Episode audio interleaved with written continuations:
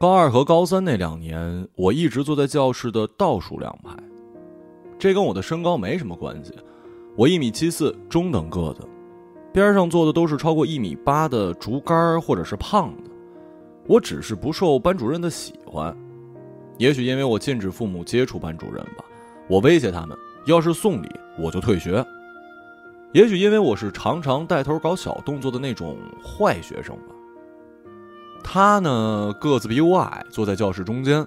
他时常在课间休息、体育课或者放学后这些需要与人沟通的时间里，露出那种茫然的神情，好像要缓一缓才能接住对方的问题、抱怨或者玩笑，然后再费劲的找补回来。通常同学们不太能注意到这里面的勉强与尴尬，认为他是单纯热络的小孩。但那时的我相信，只有我才是真正明白他的。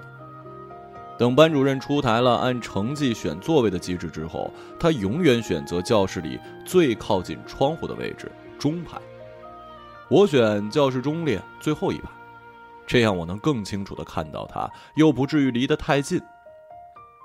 他喜欢冬天，他应该告诉过我这个，即使没有，我也能从记忆中找到与之相关的证据。仅从一动不动的后脑勺就能判断他对窗外的冬天的入迷。有时我会故意经过一下，只为看看那凝固的神情；有时我会注意到他呼吸时上升的热气，有生冻疮迹象的耳垂或者是手背，还有他草稿纸上那密密麻麻的演算笔记，他那双脏兮兮的运动鞋和深蓝色的袜子，他盯着窗外，窗上布满了水汽，窗外又是一个抽象画一般的冬日，将持续整个冬天。那时我觉得我这辈子只会喜欢这一个人。这个想法根深蒂固，以至于我的脑子里根本没有其他的空间。当下是不重要的，我厌弃那种盲目在学习中的奋斗与努力，未来也是不重要的。这像是一个被植入我潜意识中的观念吧。我这样的人，或者扩大到一个虚指的我们，是没有未来的。很多年后，我才弄清楚。当年让我受到伤害的不是对一个人的喜欢，而是那种念头的偏执。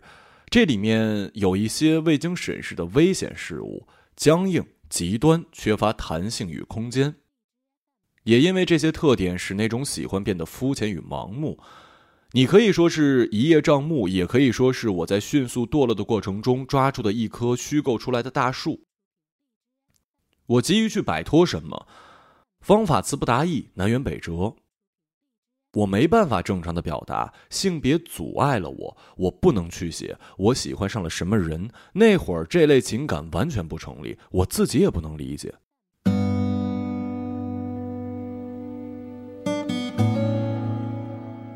我给自己取了各种各样的笔名，可能有小黑、经年、飞鸟。我用这些笔名写下一些幻想，有时只是一些简单动作的描述，有时会涉及到更为黑暗甚至血腥的东西。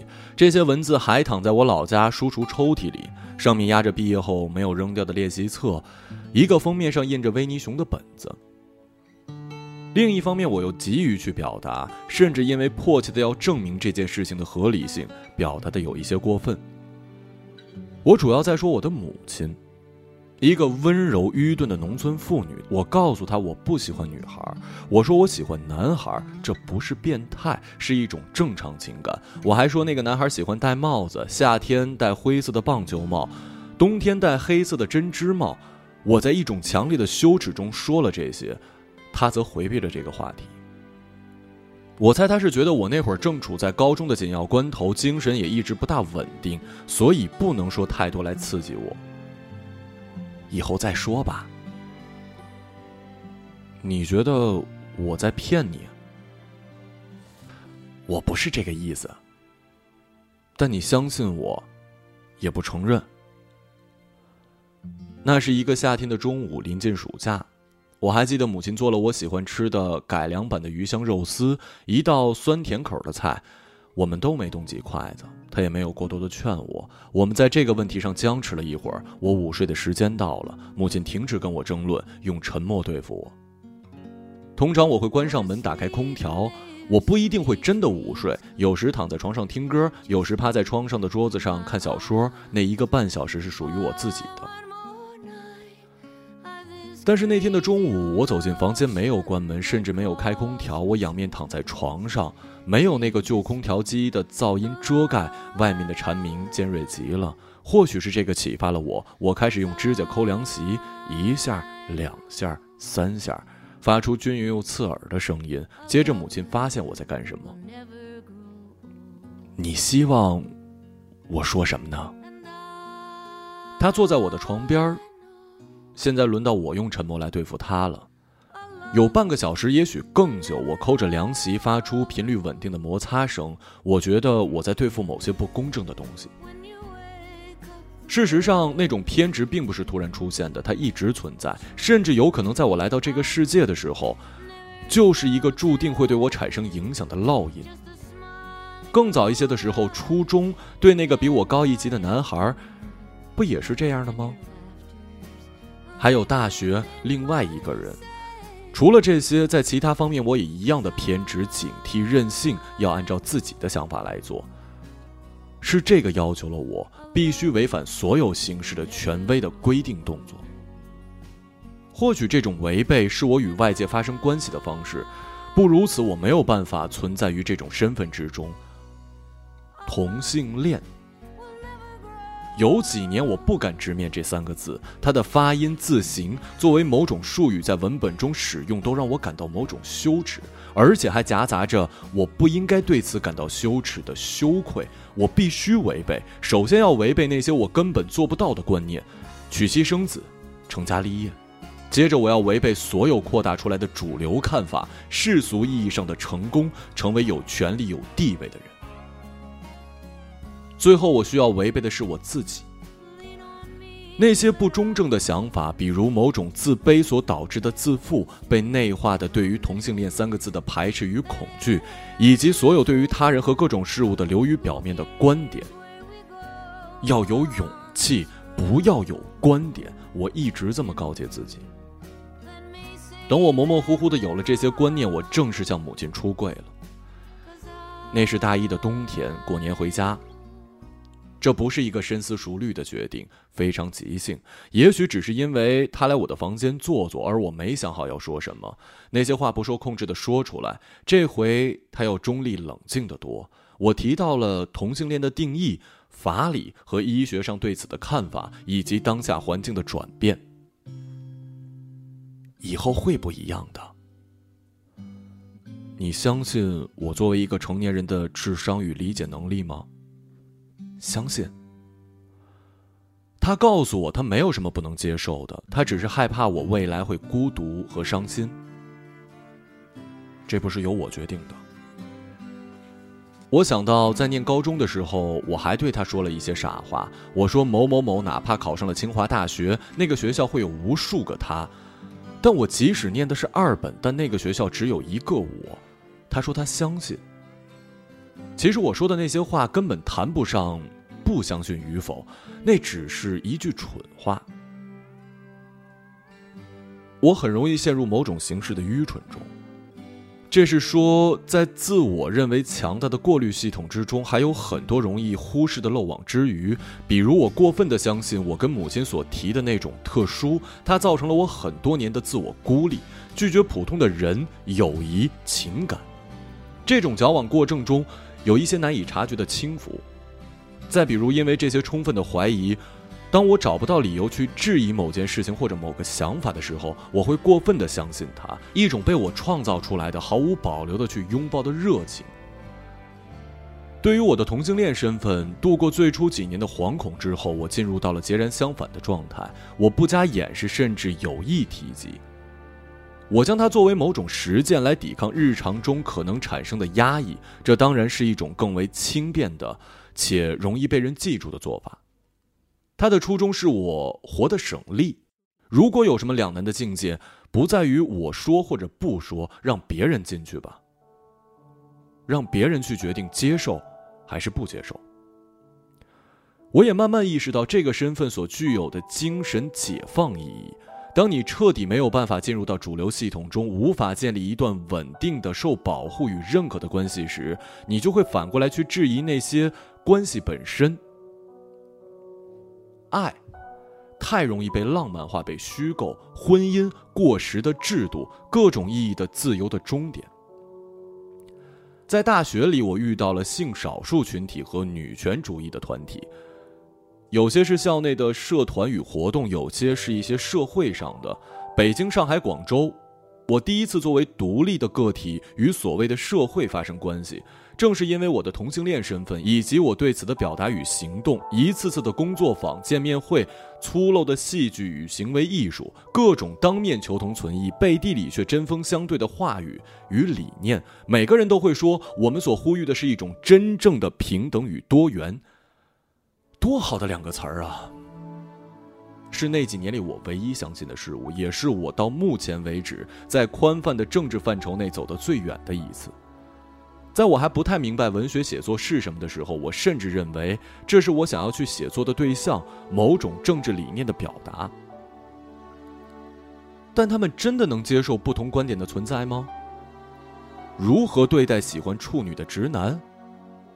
或想被圈养的女性？他们又是怎样处理自身问题的？是否能突破他们所反对的那些人身上常常有的虚幻迷思，那些内化的性别观念？遗憾的是，很多人不能高举一句标语，只需要几句他人的怂恿，一点盲目的勇气，但要向内审视，去推翻历史在自身上的作用，并根据一些理念去重构一个自我，则要难得多。他需要强烈的意愿、真诚以及巨大的勇气，这也是我很久以后才知道的。在这个时候，我只是难以掩饰对此失望与厌倦，并迅速的离开了现场。我的文学老师走走跟我提起过，他不相信任何形式的组织。这话在当年对我来说是矛盾的。如果那个组织的理念正是你所信仰的理想呢？这暗示着一种非黑即白的划分方法，你同意或者不同意，并以此决定你的态度与你所看到的事物的本质。事实上，它是一个复杂而微妙的系统，细菌和病菌之间没有明确界限，我们往往难以分辨。到底是个人秉持着某种理想加入组织，还是我们的思想被某种理想植入，让组织成为一种具有重大地位的存在？走走说，组织很危险，要远离那种可能性。你的个体性被一些含糊不清的概念偷换。他不止一次的跟我说过这些。最初我拿着小本子让他给我讲小说写作的技法时，我们成为朋友，坐在梧桐树下的露天咖啡馆时。我想，或许他对我存在着某种担忧，来自于他曾经的年轻的经验。脆弱的人，总是容易被理想的火光灼伤。这是我所有表达的前提，但在这个前提之后，我无法回避或者否定我在性少数群体组织与女权团体中的经历。从非常个人的角度来说，正是那些经历以及我曾偶遇的那些值得尊重的运动者们，唤醒并明确了我的个体性。因此，我不得不陷入另一种反思：我是否陷于过于个人化的窠臼？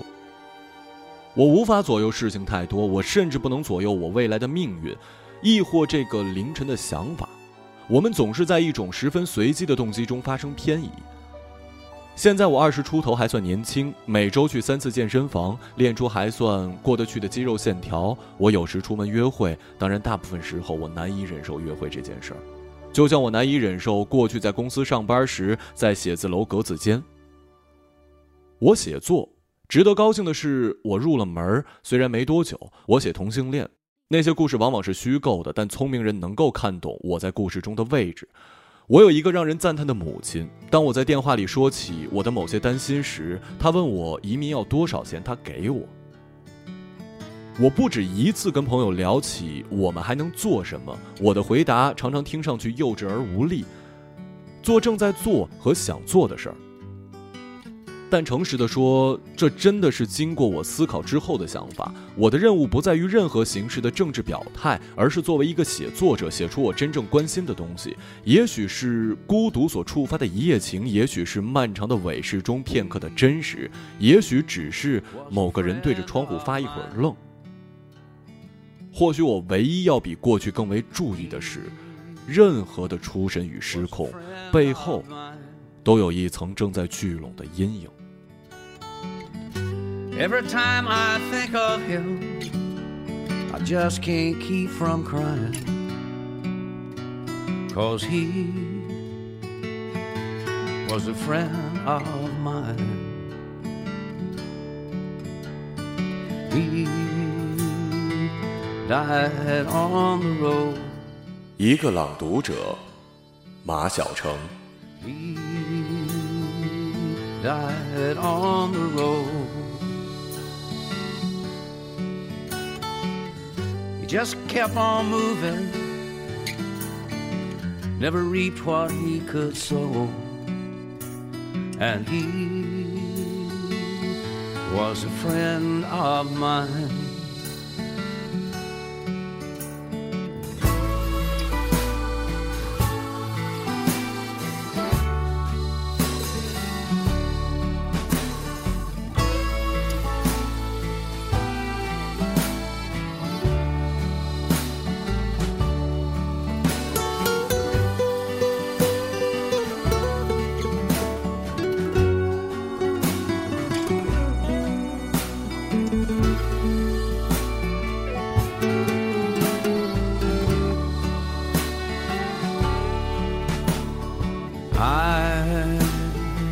Stole away and cried. I stole away and cried. I never had too much money. I've never been quite satisfied. And he was a friend of mine.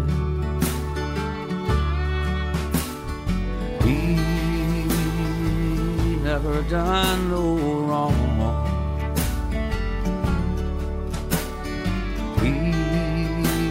He never done no wrong. A thousand miles from home, and he never harmed no one and he was a friend of mine.